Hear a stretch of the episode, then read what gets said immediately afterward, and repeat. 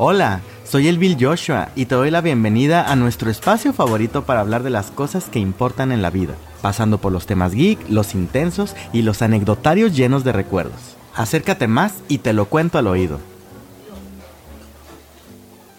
Como todo el tiempo me da muchísimo gusto tenerte por aquí en Te lo cuento al oído, en esta cita semanal que en este caso se tardó poquito porque el trabajo de hacer en 4K el canal me llevó mucho tiempo, pero ya por fin está todo y este es el primer video de este podcast en video en el que vamos a estar trabajando todo en 4K. En el episodio anterior estuvimos hablando de poesía, leímos algunos poemas de diferentes autores, de Rosa Espinosa, nuestra invitada de Te lo contamos juntos, algunos poemas míos. Se puso todo muy intenso y muy cool y el día de hoy vamos a platicar de otro tema que me encanta que son son los hábitos. Porque nosotros como seres humanos no dejamos de ser animales que tenemos hábitos que nos acostumbramos y que nuestra mente trabaja así. Vamos a platicar acerca de qué se trata esto, cómo se crean los hábitos y sobre todo de qué manera podemos crear buenos hábitos y cambiar hábitos que ya tenemos. Esto se va a poner muy interesante y te recuerdo que antes de que comencemos, este es el momento para que puedas ir por tu bebida favorita, tu snack favorito, comer pepino, plátano, jícama, unas papitas, unos churros, lo que sea que quieras comer mientras estamos platicando para que puedas disfrutar más de este momento. De manera específica yo ya tengo aquí mi bebida de mora azul que me gusta mucho últimamente y por eso la estoy tomando por acá. Pero ya no me enredo más con presentaciones y vamos a platicar acerca de los hábitos. Para empezar vamos a iniciar con lo que es la definición de qué es un hábito y para esto volveremos a recurrir a nuestra amiga la Real Academia de la Lengua que la teníamos muy abandonada en esta temporada. Y la RAE nos dice, un hábito es un modo especial de proceder o conducirse adquirido por repetición de actos iguales o semejantes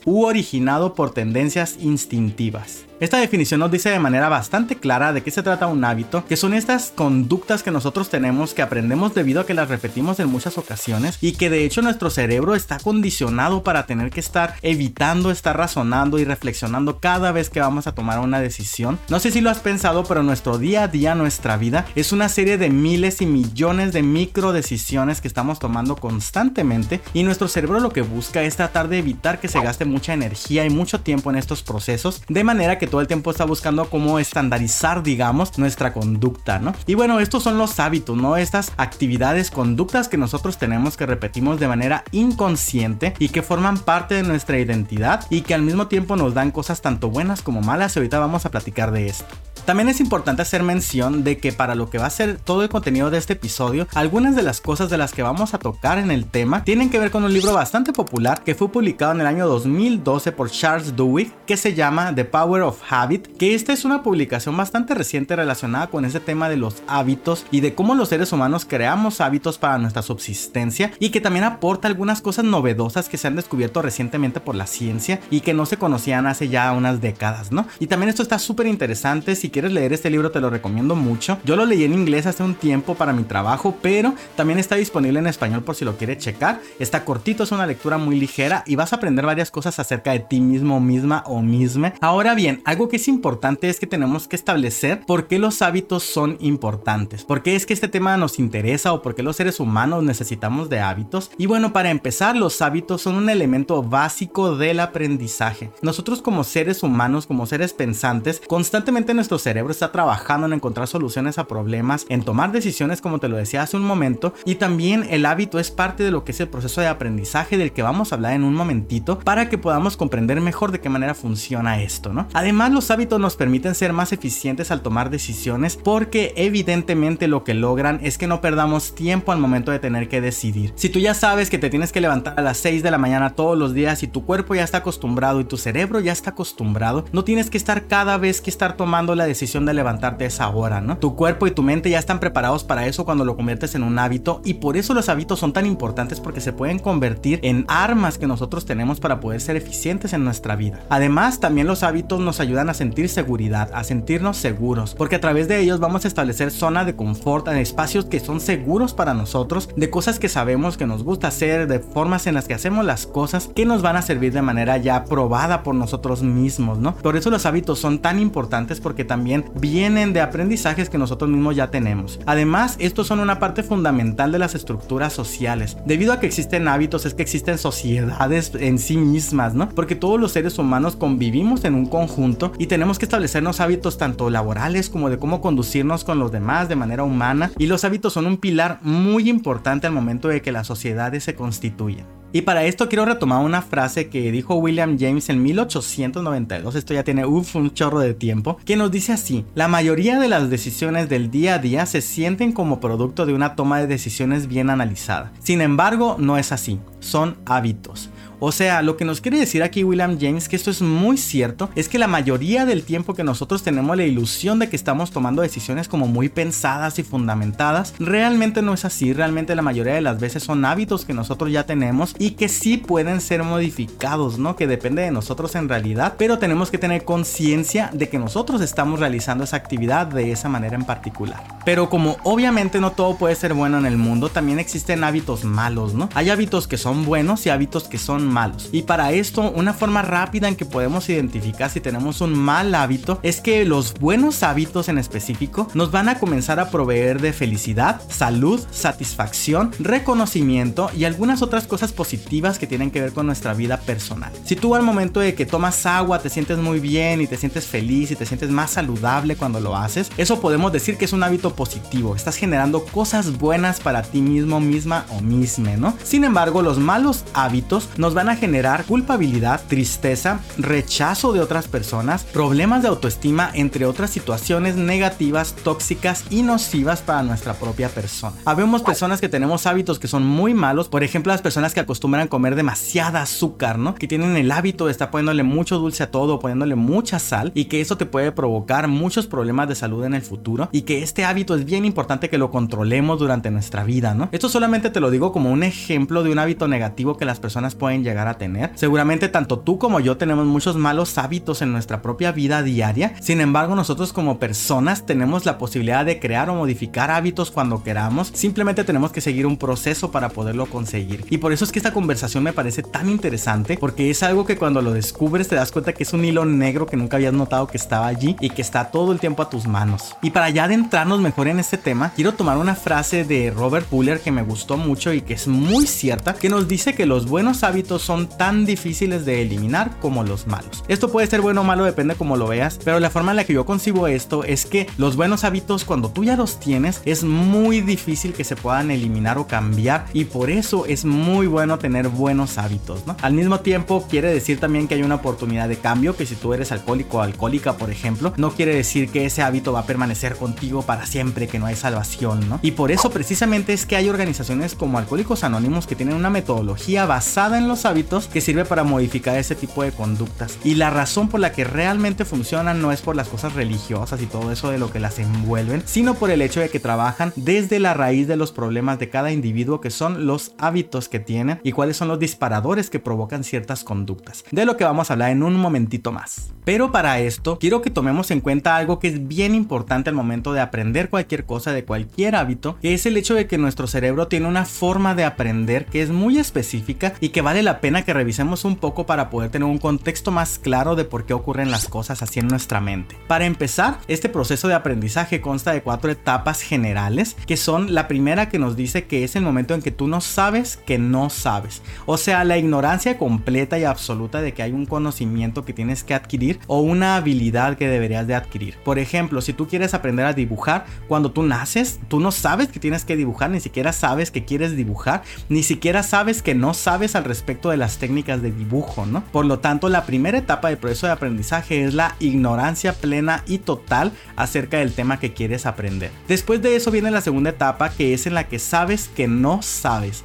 O sea, que llega el momento en que te das cuenta de que si tú quieres aprender a dibujar, evidentemente debes aprender técnicas de dibujo, debes aprender a utilizar, por ejemplo, diferentes tipos de lápices, quizás pinceles y muchas otras técnicas que se relacionan con el dibujo, ¿no? Como la figura humana o la teoría del color, entre muchas otras cosas, ¿no? El asunto es de que este momento es importante porque es el momento en el que tú como individuo te das cuenta de que hay algo que tienes que saber. O sea, ya sabes que no sabes. Y en ese momento tu cerebro se va a poner en un modo receptivo en el que va a tratar tratar de comprenderlo, para dar paso a la siguiente etapa del proceso de aprendizaje que es el momento en que tú ya sabes que sabes. O sea, te pones a aprender, te pones a leer al respecto, aprendes en libros o vas a la escuela o todo lo que necesites para poder adquirir un nuevo conocimiento y después de eso vas a comenzar a experimentar. Estas etapas número 2 y número 3 son etapas que son recursivas. Quiere decir que una vez que ya sabes, puede ser que te des cuenta que te falta saber más y luego vuelvas a aprender y luego vuelvas a darte cuenta que te falta más y así puedes tú continuar infinitamente técnicamente en cualquier área del conocimiento y por eso es que hay mucha gente muy inteligente que entre más sabe, más ignorante se siente, ¿no? Yo conozco personas súper, súper cultas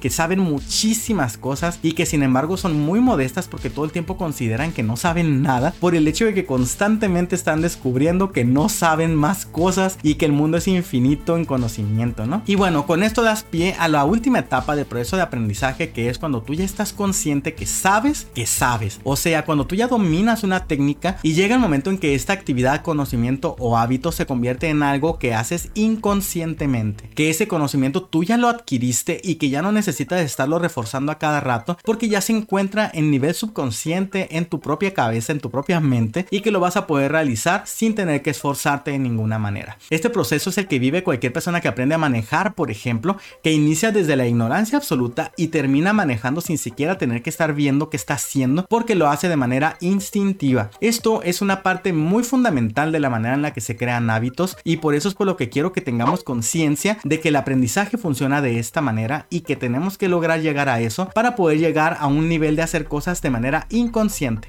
Y para continuar con este tema te quiero contar una historia de una persona muy específica que trabajaba en PNG, que es esta empresa que hace cosas para el hogar, jabones, pasta dental y otras cosas. Esta persona se llamó Claude C. Hopkins, que él fue la persona encargada de posicionar un producto que en el día de hoy es súper conocido y que toda la gente utiliza, que es la pasta dental, el dentífrico pues. Eh, lo que ocurre es que en la época, en los años 1900, él se encontraba como ejecutivo de esta compañía y había un severo problema social con los productos con azúcar y la comida procesada, porque fueron los primeros años en que la comida rápida comenzó a existir en Estados Unidos y a su vez los productos procesados que tenían mucha azúcar. Entonces, ¿qué es lo que provocó esto? Que las personas comenzaron a generar muchísimos problemas de salud bucal y al momento que en la Primera Guerra Mundial se comenzaron a enviar soldados a la guerra por parte de Estados Unidos, se dieron cuenta que estos soldados tenían los dientes completamente dañados y que necesitaban alguna manera en la que socialmente la gente cambiara su conducta y a aprendiera a tener una mejor higiene en su boca. Y esto se convirtió en el reto que Claude C. Hopkins tenía que resolver, para lo que tomó en cuenta que él necesitaba crear un hábito en la sociedad. O sea, esta persona tenía la misión de crear un nuevo hábito en todo un país. Ya había otros países como Japón, otros países asiáticos que sí tenían ya hábitos de higiene bucal. Sin embargo, en el caso de Estados Unidos de manera muy particular, esto era técnicamente nulo. También como contexto, otra cosa que ocurría en esa época era que ya existían dentífricos, simple y sencillamente no tenían una necesidad para usarlos y pues no lo hacían. Así que lo que hizo este señor fue que tuvo que comenzar a pensar en de qué manera se creaba un hábito, ¿no? Ir a la literatura para poder entenderlo y se dio cuenta que todo parte de que una persona tiene que tener un disparador que le debe de provocar la necesidad de hacer algo. En este caso particular él utilizó pues el hecho de que sientes que tu boca está sucia, que tienes este sabor de que tu boca está sucia y necesitas limpiarla. ¿Cuál es la siguiente cosa que tenía que lograr? Que al momento que una persona identifica que esa actividad o esa conducta o ese disparador emprendiera el acto, en este caso de ejecutar una rutina, que esa rutina sería lavarse los dientes, pero no con cualquier pasta dental, sino con el dentífrico de él que se llamaba Pepsodent. El asunto es de que pues esto es lo que tenía que hacer, pero al momento de que una persona necesita crear un hábito, tiene que tener algo que finalice este ciclo, que haga que esa persona se sienta bien, a lo que yo le llamo en diseño de experiencia de usuario sentir bonito. A toda la gente nos gusta sentir bonito y casi todas las cosas que hacemos de manera rutinaria como hábitos o que nos gusta hacer si lo piensas, tienen una recompensa que te da algún tipo de placer, algún tipo de beneficio, algún tipo de bienestar físico, social, laboral, lo que sea, ¿no? Pero tenemos que tener alguna especie de recompensa. Entonces él comenzó a crear campañas publicitarias en las que se hablaba de Pepsodent a través de la belleza, de decir que al momento de que tú te lavabas los dientes y tenías una boca limpia, con tus dientes blancos y relucientes, serías una persona más atractiva para los demás. Y esto comenzó a crear una imagen de que las personas para ser bellas tendrían que tener los dientes blancos, brillantes y limpios. Pero hasta ahí no quedó todo, sino que una pieza bien importante para que esta estrategia funcionara era que la recompensa tiene que ser más directa. Al momento que tú quieres crear un hábito, tienes que tener una recompensa que en efecto sea muy clara de identificar y que te guste bastante para que justifique todo el trabajo que tienes que realizar. En el caso particular de Pepsodent, lo que se hizo fue que se le agregó un toque de menta a lo que fue la pasta dental para que las personas cuando terminaran de cepillarse los dientes sintieran esta sensación de frescura, que se relacionara psicológicamente con la limpieza y que todo el tiempo quisieran tener esa sensación en su boca. Yo sé que esto en la actualidad es algo como súper común, que es algo básico de una pasta dental y que es raro encontrar una pasta dental que no tenga menta, pero en esa época fue algo totalmente disruptivo, algo totalmente innovador, porque eso de plano no existía y los dentífricos eran de sabores neutros o nulos que no le daban una sensación de satisfacción a las personas. Y te cuento toda esta historia porque me parece, aparte de que se me hace súper interesante y que provocó que toda la gente de todo el mundo ahora use la pasta dental todo el tiempo de manera súper religiosa, el asunto es que esto creó un hábito social que mucha gente comenzó a seguir. Y precisamente la clave de todo esto es de que este señor siguió lo que son los pasos para poder crear un hábito. A esto se le conoce como el ciclo del Algo como el ciclo del avatar en la serie de la leyenda de Ang, pero aquí es el ciclo del hábito. Y es bien importante que tengamos bien claro cuáles son las etapas que conforman a este proceso. Está conformado por tres partes y la primera parte es un disparador, o sea, tiene que existir de manera consistente y constante que todo el tiempo te va a hacer emprender una cierta actividad o una cierta conducta en particular. A esa conducta específica se le va a conocer aquí como la rutina que es la segunda etapa del ciclo del hábito. O sea, qué cosa es lo que ya realmente haces, lo que es en sí mismo el hábito que tienes, ¿no? Y finalmente el tercer paso es que debe de existir una recompensa. Debe ser una recompensa directa y completamente relacionado con la rutina que estás emprendiendo. Por ejemplo, si tú todo el tiempo que tienes hambre emprendes el acto de comer y que finalmente te sientes saciado y con el placer de haber comido, estás cumpliendo con un hábito al momento de que lo haces. El disparador es el sentir hambre, la rutina es el comer y finalmente la recompensa es el sentir ese placer de que ya comiste. Los hábitos pueden ser disparados tanto por cuestiones psicológicas como lugares en los que estás, personas que te influyen. La rutina puede ser cualquier cosa que tú hagas específicamente después de que recibes ese estímulo. Y finalmente la recompensa es la razón por la que lo haces, ¿no? Por eso es por lo que si de pronto lo que tú quieres es hacer un cambio muy radical en tu vida que va a implicar mucho esfuerzo para ti, la recompensa por cumplir con ese hábito tiene que ser suficientemente buena buena para justificar todo el esfuerzo que estás realizando. Y por eso hay muchas personas que dicen es que quiero bajar de peso y su única recompensa es ambigua, que no saben bien qué va a ser y por eso tienden a fallar, ¿no? Porque la persona no está recibiendo una cosa a cambio de todo el esfuerzo que está haciendo y por eso tienes que tener mucho cuidado en establecer una recompensa que sea suficientemente buena para que te puedas sentir motivado o motivada o motivade a poder realizar esa rutina en específico. Y por eso es que, eh, poniéndome de ejemplo a mí mismo, yo hubo una época en la que yo quería comenzar a tomar más agua. Yo sabía o estaba yo consciente de que la recompensa de tomar más agua durante el día, más agua natural, sería el poder tener una mejor salud, tener una mejor digestión. Pero esos son conceptos muy ambiguos y no son inmediatos para poder ejecutar el hábito, ¿no? Tienes que encontrar algo que realmente te pueda dar la actividad que estás tratando de realizar. Yo particularmente lo que hice fue ponerme como objetivo el reducir las azúcares, pero a través de tomar más agua todo el tiempo durante el día. ¿Y cuál sería mi recompensa? El poder tener una soda italiana como esta que yo tengo todo el tiempo en este canal, que voy a poder tomar al final del día, que esté súper deliciosa y que disfrute mucho, que me dé algún tipo de placer. ¿Por qué? Porque la salud es un concepto tan ambiguo que solo está en nuestra mente normalmente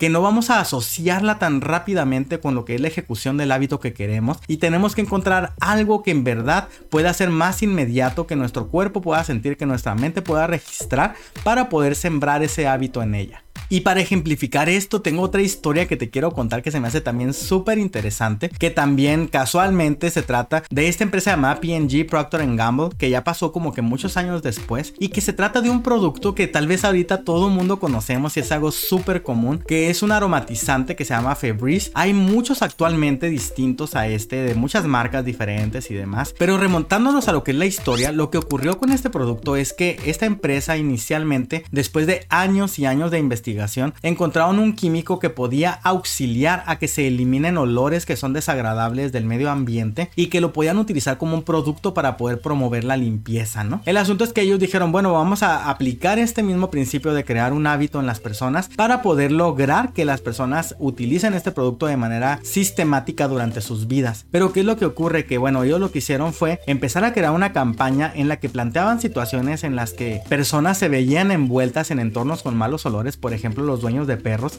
de que al momento que el perro se acuesta en el sillón o en la cama o en una cobija, empieza a oler mal, ¿no? Y que tú utilizaras ese producto para eliminar el mal olor. Y de esta manera emprendieron una campaña de marketing grandísima de miles de millones de dólares, se fabricaron de manera ultramasiva cantidades exorbitantes de este producto y pudieron abarrotar las estanterías de todos los supermercados del país. Tenemos un disparador que es el mal olor, tenemos una rutina que es el utilizar el producto Febreze y tenemos una recompensa que es limpieza final después de que ha quite el mal olor. Y bueno, hicieron todo esto, salió el producto al mercado y fue un completo y rotundo fracaso. ¿Por qué fue un rotundo fracaso? Pues bueno, a ellos les tomó muchos meses, creo que más de un año el poder encontrar el hilo negro, porque ellos se daban cuenta de que estaban siguiendo la metodología de la creación de hábitos de manera muy específica y ellos creían que tenía que funcionar. Sin embargo, comenzaron a conducir encuestas, entrevistas con clientes, haciendo investigación de campo en un montón de lugares para poder encontrar gente que verdad utilizara el producto y ver cómo lo utilizaban. Y entre ellos encontraron personas, por ejemplo, como una mujer que es un caso muy dramático y que de hecho a mí me conmovió al momento de que lo leí, que era una persona que trabajaba todo el tiempo con animales, específicamente trabajaba con zorrillos y que al momento de que salía de trabajar siempre olía muy mal y que aunque se bañara y lavara su ropa, su ropa continuaba con un mal olor que no le podía quitar. Ella reportaba que ese producto le cambió la vida por completo porque le permitía el poder ser una persona normal, poderse acercar con un hombre y poder entablar una conversación para poder buscar una pareja, porque ella decía que todo el tiempo se encontraba muy sola porque la gente cuando la conocía, aunque ella pudiera ser muy simpática y lo que quisieras, todo el tiempo le muy mal y a la gente le daba mucho asco interactuar con ella. Sin embargo, pues llegó este producto y le cambió la vida, ¿no? Porque hizo que ya pudiera eliminar ese mal olor de su ropa y poder acceder a una vida completamente normal como la de otras personas. Sin embargo, este era un caso de éxito pero muy particular de lo que era este producto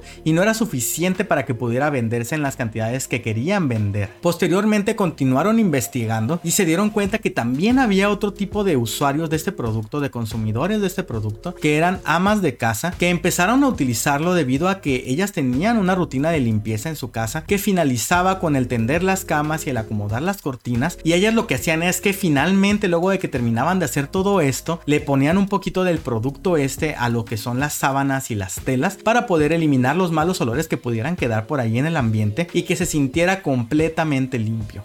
Ellas reportaban que esto era algo que les encantaba, que les emocionaba, que era muy satisfactorio para ellas el poder llegar a este momento en el que terminaban de limpiar, aplicaban el producto y sentían que por fin había acabado su labor como ama de casa. Esto fue algo bien importante para lo que fue la investigación del producto porque se dieron cuenta de que lo que era el beneficio original que ellos estaban pautando como ofreciéndole a la gente no era un motor correcto, no era una recompensa suficiente para lo que se estaba pidiendo que se utilizara el producto. Sin embargo, empezaron a investigar y descubren que a las amas de casa les gusta terminar la limpieza y tener esta sensación al momento de que lo hacen, lo cual les genera dopamina, les genera placer y eso era la recompensa perfecta para poder comercializar este producto. ¿Y qué fue lo que ocurrió? Que cambiaron esa campaña de marketing, la orientaron a las amas de casa, la orientaron a la sensación de limpieza de después de que acabas de limpiar, la salud del niño que va a estar en un entorno limpio y esto se en un éxito de ventas que hasta la fecha siguen existiendo ese tipo de productos que constantemente se venden y que todo mundo tenemos en nuestra casa para poder desaromatizar de los malos aromas que hay en las casas, pero que además de esto se le agregó una esencia, un aroma para que esta satisfacción que sientes al momento de que lo apliques se maximice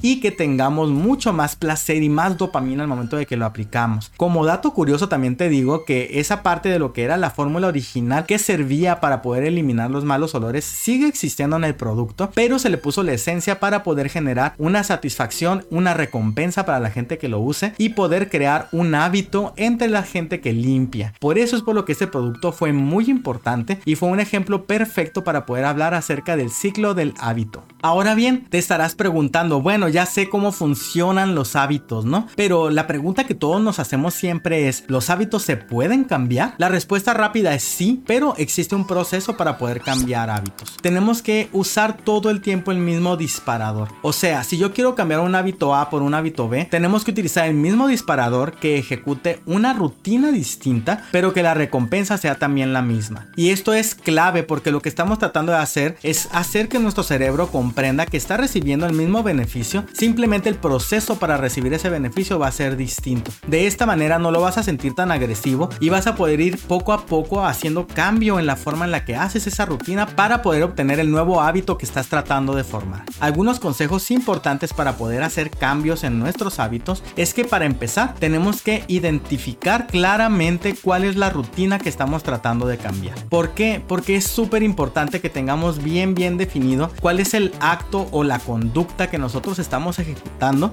y que queremos que sea modificada. Esto nos va a ayudar a poder darnos cuenta qué es lo que pasó antes y qué es lo que pasó después al momento de que estamos ejecutando una rutina. Posteriormente también tienes que experimentar con diferentes recompensas. O sea, Tal vez tú digas, bueno, yo creo que al momento de hacer dieta, si me como un taco cada dos semanas, sea una suficiente recompensa para poder cambiar mi rutina. Pero probablemente te des cuenta que necesites satisfactores más inmediatos que te puedan ayudar a sentir ese placer que necesitas, esa recompensa que necesitas para poder animarte a continuar con la rutina que estás tratando de ejecutar. Esta es una de las razones por las que muchas de las dietas que la gente hace no funcionan porque no están estableciendo recompensas suficientes para el esfuerzo. Otra cosa que hay que hacer y que es bien importante es aislar el disparador. Tenemos que especificar claramente, darnos cuenta bien claramente cuál es el disparador, las circunstancias, el contexto por el que se ejecuta cierto disparador para nosotros y poder definirlo con precisión para luego cambiar la rutina que se presenta posterior al disparador y que tengamos claro en qué momento la rutina tiene que empezar. Otra cosa que también es bien importante es que tenemos que tener un plan. El tener un plan se refiere a que tienes que preguntarte cosas como pues qué va a pasar al momento de que la las situaciones que yo necesito para ejecutar este hábito cambian. ¿Qué tal si ya no estoy en el mismo lugar? ¿Qué tal si no estoy en mi casa? ¿Qué tal si no tengo la comida que tengo que comer para mi dieta? Entonces tienes que tener ya caminos pensados de qué vas a hacer, qué cosa vas a tratar de hacer al momento de que se presenten casos extra para que puedas tomar mejores decisiones.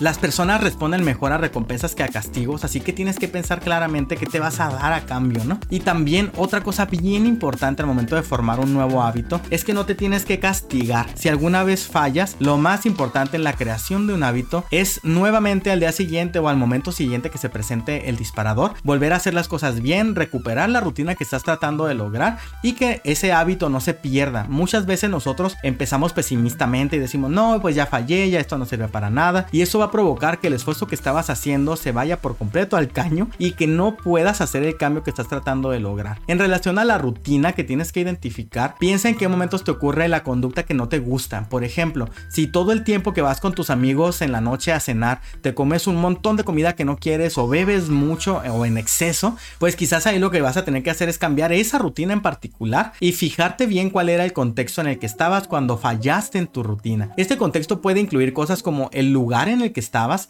las personas con las que estabas, la hora a la que estabas haciendo esa actividad, cómo te sentías emocionalmente. O sea, hay personas que tienen disparadores emocionales como cuando estoy triste me dan ganas de comer, cuando estoy feliz me dan ganas de hacer ejercicio. Todas estas cosas son importantes que las identifiques para ti mismo, misma o misma y que puedas tenerlas bien claras porque recuerda que para poder cambiar una rutina tienes que usar el mismo disparador pero cambiar la actividad que realizas, ¿no? También como te decía tienes que experimentar con diferentes premios, recompensas que te van a dar una sensación de que lo que estás haciendo realmente valió la pena. Esto funciona muy como la mente de los animales y sé que parece como un condicionamiento como el que le hacen los psicólogos a los ratoncitos, pero es que al final de cuentas nuestro cerebro es primitivo, nuestro cerebro primitivo trabaja de esa manera y trabajamos de maneras instintivas. Recuerda que los hábitos lo que están buscando es que comencemos a reaccionar de manera inconsciente y que no tengamos que pensar antes de tomar decisiones. Ahora bien, en un ejemplo más práctico de cómo cambiar un hábito te pongo algo que me pasó a mí. Y esta historia se llama la dona del día. ¿Qué es lo que ocurre? Que anteriormente en el momento de que yo iba al trabajo, en el mismo edificio en el que yo trabajaba, había un lugar que tenía unos panes y unas donas y unos cafés y bebidas deliciosísimas, de espectáculo de deliciosas. Entonces, ¿cuál era el disparador? Cada que yo llegaba a la oficina, me gustaba ir para poder comprar un producto de allí, para poderlo comer posteriormente. ¿Cuál era la rutina? Era que yo iba al lugar y posteriormente comenzaba a consumir lo que me acababa de comprar. ¿Cuál era la recompensa que yo me estaba dando por hacer esto? El poder convivir con mis compañeros, platicar un ratito antes del trabajo, poder hablar de los pendientes del día, cómo estuvo la tarde anterior, establecer relaciones sociales, estrechar lazos con las personas y esa era como que mi mayor recompensa y por lo que me gustaba hacer esta actividad. Por lo tanto, si yo quería cambiar este hábito necesitaba seguir ejecutándolo en el mismo contexto, el mismo disparador de cuando yo llegaba al trabajo, pero modificar la rutina, ¿no? Modificar qué era lo que yo hacía. Experimenté, por ejemplo, con tomar un vaso de café en vez de tomar una dona o un dulce, ¿no? De esta manera poder hacer que el hábito cambiara, pero que pudiera utilizarlo de pretexto para poder tener esta misma actividad con las personas, de poder platicar, todo esto de crear lazos con la gente, eh, que siguiera existiendo, ¿no? Pero quizás para ti no sea suficiente eh, recompensa eso o que quizás el café no te gusta tanto, pues tal vez podrías experimentar con otras cosas como, no sé, una pera, una manzana, una fruta, algo que te guste más para que puedas sentir que esto realmente vale la pena. Pero lo importante es que siga siendo el mismo disparador y la misma recompensa. El único cambio que estás haciendo realmente es la rutina, ¿no? Como la parte intermedia de todo el proceso y de esa manera vas a poder comenzar a hacer que tu mente trabaje de manera distinta y que te acostumbres y que finalmente construyas un hábito. Este tiempo para poder crear un hábito varía entre cada persona. Ya sé que hay gente que dice que 30 días y ya 30 días ya es un hábito, pero la verdad es que no es cierto. Es algo que tú tienes que estar trabajando constantemente. Los hábitos son cosas que nos acompañan de manera inherente como seres humanos y que tenemos que tenerlos bien claros para poder comenzar a cambiar. De manera bien específica, yo tengo ya varios años que me hice el propósito de comenzar a cambiar hábitos negativos que yo tenía en mi vida y poco a poco he ido tomando de uno por uno, ¿no? Como por ejemplo esto que te decía de tomar más agua, ese fue uno de los que me hice. Levantarme temprano, de poder estar a las 6 de la mañana ya en pie y poder comenzar con mi día más temprano, ¿no? Para ser más productivo. Pero cada uno de ellos son hábitos que son distintos en su dimensión. Si quieres dejar de tomar, por ejemplo, no va a ser tan fácil quizás porque hay otros factores como las adicciones, ¿no? Pero claro que se puede por eso doble A funciona por lo que te comentaba hace ratito. Sin embargo, el punto aquí es que tomes un hábito a la vez y comiences a trabajar en él para poderlo cambiar y al momento que te des cuenta que llegues a la cuarta etapa del aprendizaje en el que haces las cosas inconscientemente, en ese momento ahora sí comiences a buscar otro hábito que quieras cambiar u otro hábito que quieras crear. Así que yo te invito a que comiences a crear o cambiar hábitos que tú tengas para que tu vida pueda ser más armónica y más positiva en general. Y precisamente la tarea de la semana va a ser que me dejes ahí en los comentarios acerca de un hábito que tú estés orgulloso, orgullosa o orgulloso de tener, que te gusta leer, que te gusta hacer ejercicio, te gusta comer bien, en fin, qué hábito te gusta mucho o qué hábito negativo tienes que quieres cambiar, ¿no? ¿Por qué? Pues porque precisamente identificarlo va a servirte para que comiences a hacer esas modificaciones que necesitas y de verdad que funciona. Y vas a ver que vas a poder comenzar a hacer cambios dramáticos e importantísimos en tu propia vida. Y ya con esto terminamos con el tema del día de hoy. Sé que tenía ya tiempo que no estábamos por aquí en este podcast. La próxima semana vamos a hablar de un tema que me encanta porque ahorita estábamos hablando de hábitos, ¿no? Y uno de los hábitos que debería ser el hábito más común para las personas es el hábito de amar, de expresar y de sentir, recibir amor, ¿no? Este es un hábito que me parece importante de trabajar y que aparte hace poco aprendí de algo que se conoce como los lenguajes del amor. O sea, la forma en la que cada persona percibe, siente y expresa el amor que es diferente para cada quien. Al momento de que aprendí de esto y aprendí de cómo yo siento y vivo el amor, me di cuenta de que mi vida cambió dramáticamente. Fue un giro de mil grados al momento de que esto ocurrió. Iba a ser una sesión de plática contigo que va a ser muy útil. Y para esta plática te recomiendo mucho tener lápiz y papel porque te voy a pedir que hagas un test pequeño con el que vas a poder determinar cuál es el lenguaje del amor dominante en tu propia persona. Y eso te va a abrir muchísimo los ojos, te va a quitar la vena y te va a salir el tercer ojo en la frente porque te vas a dar cuenta que probablemente muchas cosas de tu conducta se deben a esto y vas a poder entender qué es lo que esperas y lo que necesitas como persona para poderte sentir amado o amada o amade. En fin, este tema va a estar buenísimo, pero lo vamos a platicar la próxima semana con mucha calma. Voy a ponerte el test y todo para que podamos dar seguimiento y ver cómo funcionan cada uno de los lenguajes del amor y te voy a platicar muchas cosas de mi propia persona que descubrí a través de conocer mis lenguajes del amor principales. Así que ahora sí te dejo con esto. Fue grandioso como siempre estar aquí platicando contigo. Ya sabes que me encanta este podcast, me encanta estar en este canal platicando de todos estos temas que me interesan tanto. Y yo te dejo por hoy con la frase que decimos todo el tiempo en este canal, que es nuestro mantra y la razón de la existencia del canal en sí mismo, que dice que en la vida hay una sola cosa que es la más, más, más, más importante de todas. ¿Sabes cuál es? Ser feliz, así que como siempre te dejo esto y nos vemos la próxima semana para platicar acerca de los lenguajes del amor. Bye. No olvides darle like, compartir y seguirme en todas mis redes sociales. Mi podcast, Te lo cuento al oído, está disponible en Spotify, Apple Podcast y SoundCloud.